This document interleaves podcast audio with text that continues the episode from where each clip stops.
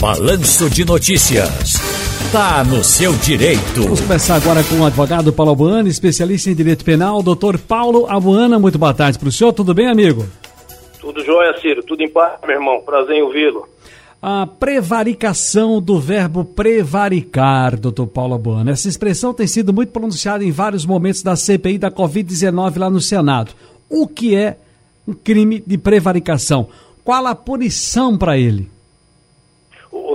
Crime de prevaricação é um tipo penal que está lá no nosso CP, no nosso Código Penal, no artigo 319. É um crime que ele só pode ser praticado por um funcionário público. Ele é contra a administração pública.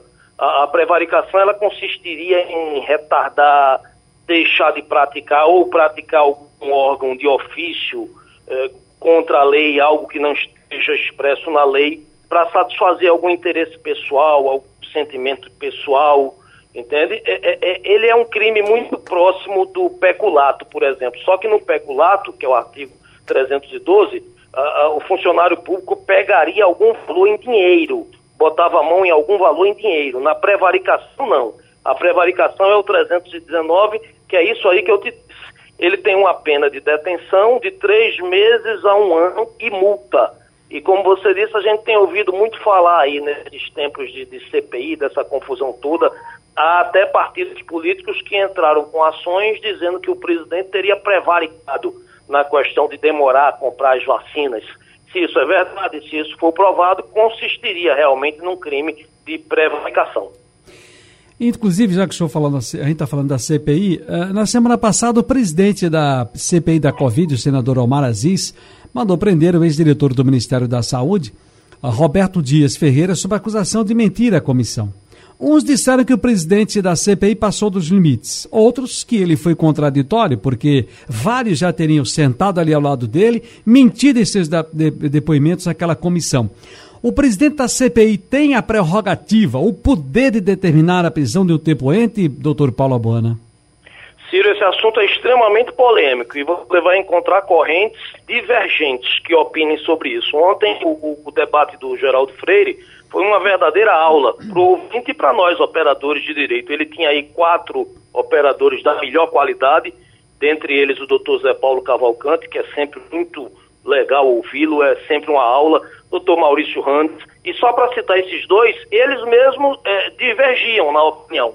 Porque a CPI ela tem uma previsão legal constitucional lá no artigo 58. Ela confere aos parlamentares alguns poderes próprios das autoridades judiciais. Então, por analogia, se entende que poderia, numa situação de falso testemunho, se a pessoa está ali como testemunha, obrigada a dizer a verdade, se está como parte, não. É interessante, mas como parte ela pode até mentir, que a lei dá a ela esse direito. Mas esse cidadão estava lá como testemunha. Então, se ele mentiu, o presidente entendeu que cometeu o crime de falso testemunho. Mas é como eu digo, as opiniões divergem. O doutor Zé Paulo Cavalcante acha que é rasgar a Constituição, uma CPI, e prender alguém. Porque na visão dele e de muitos, a CPI ela está ali, mas ela não julga, ela não pune ela detecta o problema e encaminha para a justiça. Quer dizer, nesse caso, o presidente deveria ter acionado o Ministério Público Federal e o Ministério Público Federal, se entendesse que houve o crime de falso testemunho, aí sim iria requerer a prisão daquele sujeito. Tanto que ele foi preso, a prisão era frágil, era inconsistente, porque não há uma unanimidade, o assunto é divergente, é polêmico. Ele pagou a fiança e foi liberado, né, Ciro? Pois é, aí que eu vou entrar agora. Roberto Dias pagou fiança de R$ 1.100 e foi liberado pela Polícia Legislativa do Senado Federal. Agora, como é que se calcula o valor de uma fiança e qual a forma de pagamento aceita, doutor Paulo Abana? Veja, a, a, fiança, Ciro, é outro instituto que tem previsão legal lá no capítulo 5 do Código de Processo Penal, da liberdade provisória com ou sem fiança. Nos crimes é, é, que, que são possíveis afiançar, a autoridade, seja ela o delegado ou o juiz, ele vai avaliar a condição pessoal da pessoa, a gravidade daquele delito, se é reincidente, se não é, a natureza da infração e, sobretudo, as condições pessoais do, do acusado. E aí sim ele arbitra uma fiança que seja coerente, que seja possível de ser paga. senão perde o sentido de arbitrar uma fiança para que a pessoa possa responder em liberdade. A fiança desse cidadão foi altíssima, se não me engano, eu li algo em torno de 100 mil reais. Quer dizer, se o sujeito não tivesse essa importância, permaneceria preso, sabe, Ciro? Uhum. Um caso que tem chamado a atenção geral da sociedade é, do fim de semana para cá foi o caso do DJ Ives, lá no Ceará, lá em Fortaleza, que teve vídeos com episódios de violência doméstica é, cometidos contra a, a agora ex-mulher ganharem as redes sociais. Tem vídeos aí em que ele espanca a mulher na frente da bebê deles, uma, uma criancinha de nove meses. Ontem à noite, inclusive, eu li uma postagem, ela dizendo que aquela senhora que está entre os dois, ela apanhando, e a senhora entre os dois e a criancinha, tentando pegar a criancinha no carro, é a mãe dela, ou seja, a ex-sogra dele. A sogra, porque não existe ex-sogra, né? Tem um negócio no direito que diz que ex-sogra não, não existe é, sogra para a vida toda. Para a vida toda. E, e é uma má notícia para quem tem várias, viu? E aquela, aquela, aquela, aquele cidadão que está para lá e para cá já se pronunciou dizendo que é o motorista dele e que já viu cenas daquela várias vezes e que ele ali não, não se furtou, não. A briga já vinha do quarto, a pancadaria já vinha do quarto.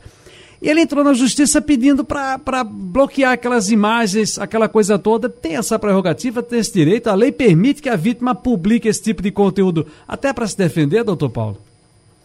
É outro tema polêmico, Ciro. A gente tem recomendações aí é, é, é, e decisões jurisprudenciais dizendo que até que o caso seja julgado, não é recomendável que se publique. Porque, veja, ele já publicou a defesa dele na, na rede social. Como cidadão, abominável o que eu vi. O vídeo choca a gente, né? Agora, como operador de direito, como advogado, vamos imaginar apenas para o ouvinte fazer um exercício que o que ele está alegando seja verdade, que aquelas imagens foram montadas. Eu, repito, como cidadão, acho que a imagem fala por si. Ela sozinha já diz tudo. Mas ele alega que não, que foi agredido, que aquela imagem foi montada, que o fato está distorcido.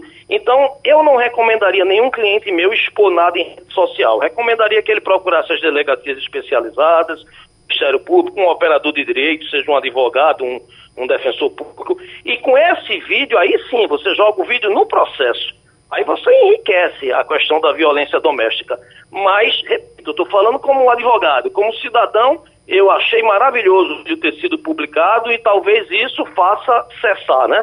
Esse funcionário do chão de avião numa, numa, numa produtora, né? Se, se parece já botou ele para fora imediatamente. Ambos Sim. já foram depor na polícia que está investigando o caso, que está sendo enquadrado como um caso típico eh, de violência doméstica. Doutor Paulo Bana, mais uma vez, obrigado. Até a próxima. Grande abraço, amigo. Obrigado você. Tá no seu direito.